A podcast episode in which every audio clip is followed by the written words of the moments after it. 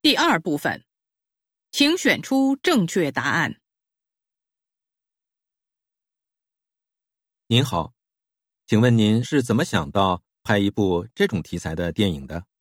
因为之前很少碰到这样的题材，它讲的是一个职业女性，为了事业和梦想，放弃了很多东西。当然，这样做伤害了别人，但如果不放弃、压抑自己的话，就会伤害自己。只是到了某个时点，他开始面对自己以前做的选择，思考他的对错，也就是救赎的过程。这些都是学校里学不到的东西，需要一步一步在人生当中去体会。而这个时点便是中年。中年人往往会纠结之前做出的选择和决定，会去反省和自责。你看，主题简单吧？简单的像喝一杯茶。主人公的经历每个人都有，在某个时候。做一道没有正确答案的选择题，相信你也碰到过。关键是要把这么简单的东西拍出味道来，这个很难。越是简单的东西越难拍，所以我想挑战一下。这部电影是中日合拍的，请问您为什么选择日本呢？日本有很多好东西，但那些美好。很多是一成不变的。电影里的主人公在二十一世纪初期去日本留学，并找到了自己的爱。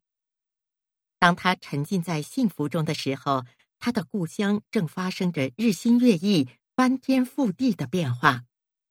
一边是安安静静像水一样的世界，一边是轰轰烈烈像火一般的天地。对于一个有理想、有抱负的年轻人来说，他的内心矛盾是可想而知的。于是，选择问题就自然而然的发生了。两个世界，两种对比，从突出主题这个角度讲，日本是最恰当的选择。我们知道您是香港出身的导演，可这部片子丝毫没有港味儿。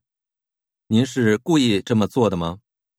是的，香港关于男人的电影太多。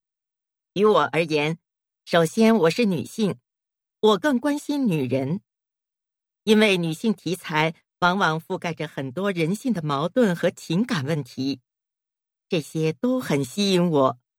我想探讨他们。这部电影里演员们的表演获得了广泛好评，你能谈谈？您是怎么选演员的吗？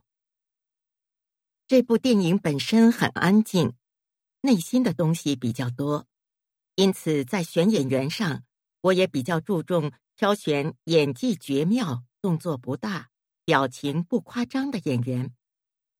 但他要会用眼睛说话，能让观众从他的眼神里感受到一种具有爆发力的东西。所以说，这个电影不好演。我知道的，很多镜头都要拍很多次，真是难为周燕他们了。不过苦尽甘来，您最终得到了回报，这是大家共同努力的结果。我要感谢每一位参与制作的朋友。六，这部电影是什么题材的？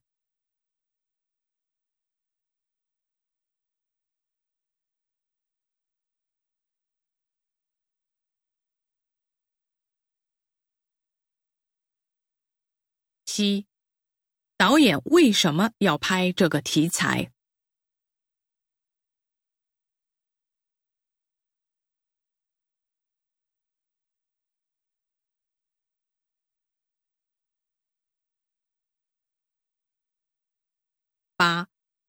为什么说这部电影没有港味儿？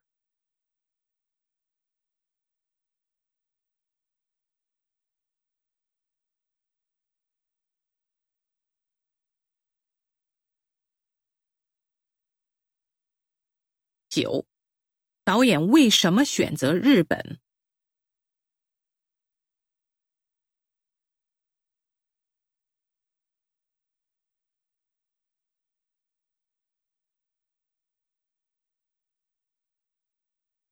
十，导演对演员的要求是什么？